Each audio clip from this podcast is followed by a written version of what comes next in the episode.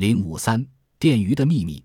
最早到达南美洲的西班牙探险家编造了一个诱人的故事，叫做《福地》，说在南美大陆的深处有一片丛林，那里的树木上挂满了纯金，甚至连道路都是用黄金铺筑的。为了寻找这批宝藏，一批又一批的寻宝人不畏艰险，踏上了美洲大陆。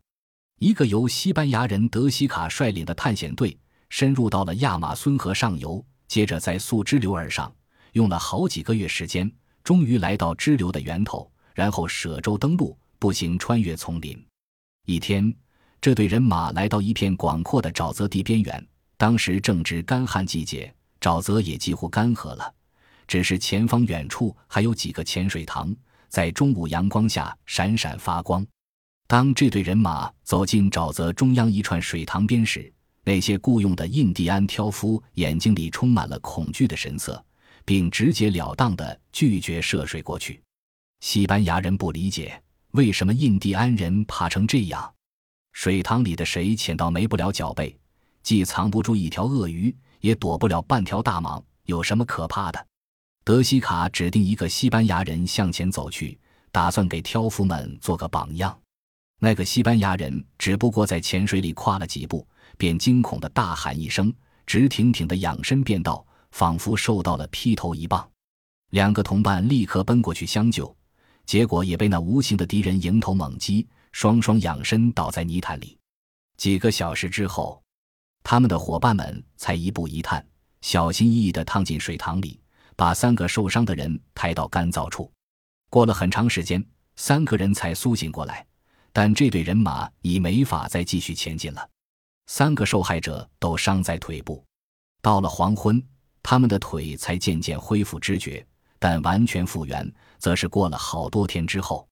这次莫名其妙的打击使德西卡丧失了信心，他决定返回。后来人们才知道，这个藏在水下的凶狠的怪物就是淡水电鳗。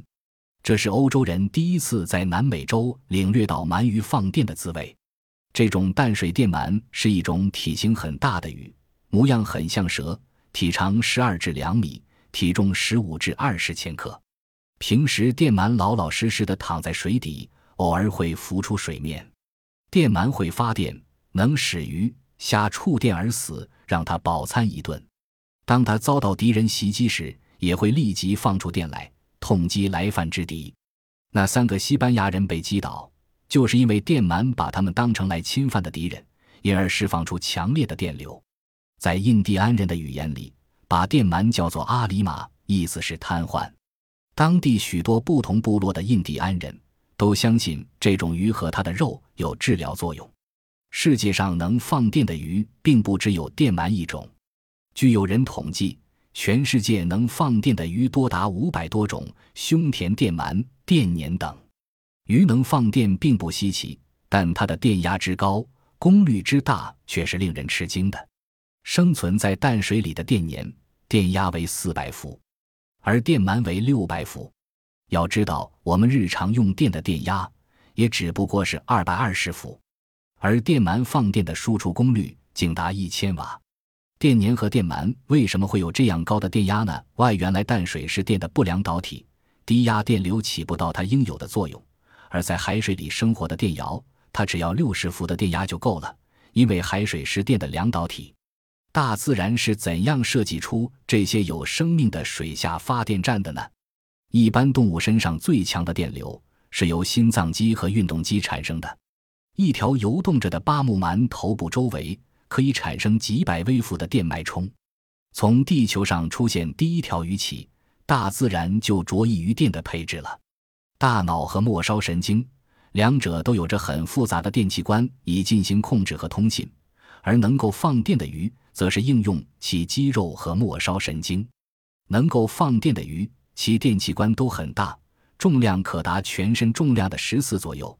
电鳗的电器官相当于其体长的四十五，而电鲶的电器官与身体等长。这种电器官由大量成型集合的板机构成，每一型的板级全都串联着，而行与行之间则并联。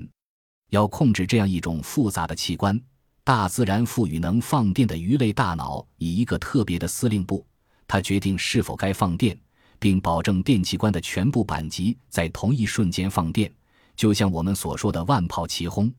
不过，除了电鳗、电鲶、电摇之外，世界上绝大多数电鱼放出的电流都很微弱，电压多在零二至二伏之间。人们感到颇为困惑：这样低的电压有什么用呢？要知道，用它来袭击敌人和捕获猎物是远远不够的。人们经过进一步观察研究，才发现产生弱电流的器官是另有妙用的。能放电的鱼类，其电器官的发展分成了两个方向。一种鱼向发强电流方向发展，比如电鳗；另一种鱼则向发弱电流方向发展，比如尼罗河的毛密鲁斯鱼。毛密鲁斯鱼生长在浑水里，而且是夜间活动的。这种鱼通常把它的头钻进淤泥里以寻觅食物。试想它的生活环境：夜间浑水、淤泥，真是盲人骑瞎马，夜半临深池，多么危险！遇上敌人怎么办？但你不必为他担忧，他那微弱的电流恰恰能够帮助他探测出正在接近他的敌人。原来，毛密鲁斯鱼每秒钟放电三百次，在其身体周围形成了一个弱电场，而且永远是同一方式，电力线汇集在头部的水平线上。它和别的鱼不同，游动时并不摆动身体，所以一点也不会扰乱它身体周围的电场。如果有大鱼或其他敌手在身边出现，它那电场就会受到干扰。大鱼或其他敌手的躯体是比水更好的量导体，因此电力线就向它们身上转移。毛密鲁斯鱼身上极其灵敏的感受器立即发出警告：敌人近了，它便逃之夭夭。毛密鲁斯鱼不仅靠着它特殊的电场很轻易地避开敌害，而且也易于越过障碍。就像蝙蝠利用回声定位一样，毛密鲁斯鱼身体周围的电场所接触到的都是电的不良导体，所以它不但能在黑暗的浑水里行动自如，而且还能识别生物和非生物。在赤道上靠近中美洲海岸的大西洋里，有一种刀鱼，它的尾部有一个放电定位器，它总是倒退着，用它的尾巴探测岩缝及水下洞穴里的情况。一旦发现有敌人潜伏着，它只要向前一窜，就轻易地摆脱了敌人。吉姆纳茱萸是毛密鲁斯鱼的近亲，它用一种像雷达似的器官来探测它追捕的猎物。它察觉电流的接收器在皮表面上，只要电流强度发生很微小的变化，它马上就能觉察出来。它能够把隐藏有小钢钩的鱼饵与不含钢钩的鱼饵区别出来。所以，吉姆纳茱萸永远不会上渔翁的当。许许多多的鱼都对电敏感，它们用来察觉电的器官是鱼体两面的侧线。这种侧线也是鱼在水中的听觉器官及感受水流波动和压力的器官。但是也有例外，比如说电鱼腹鱼公红鱼就有一个特殊的用来察觉电的器官，叫做腹壶。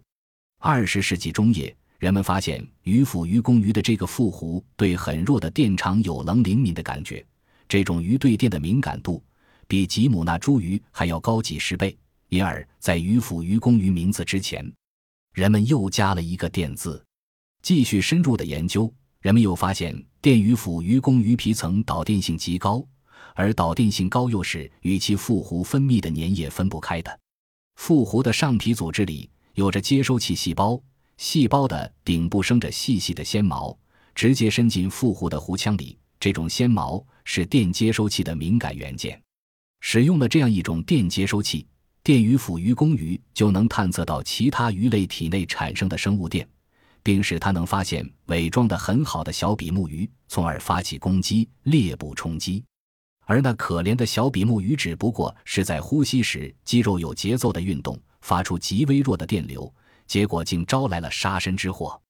如果有机会观察一下生活在浅水里的青鱼的行踪，也许会使你大吃一惊。成千上万条青鱼游着游着，突然仿佛有谁给他们下了命令，一下子全都改变了方向。那种整齐划一的动作，甚至比训练有素的受检阅的部队还要一致。无疑，这又是电在起作用。大群的鲸鱼在深海里行进，不会迷失方向。不会失散。除了我们已知的鲸歌这种联系方式之外，是不是也还与电有关呢？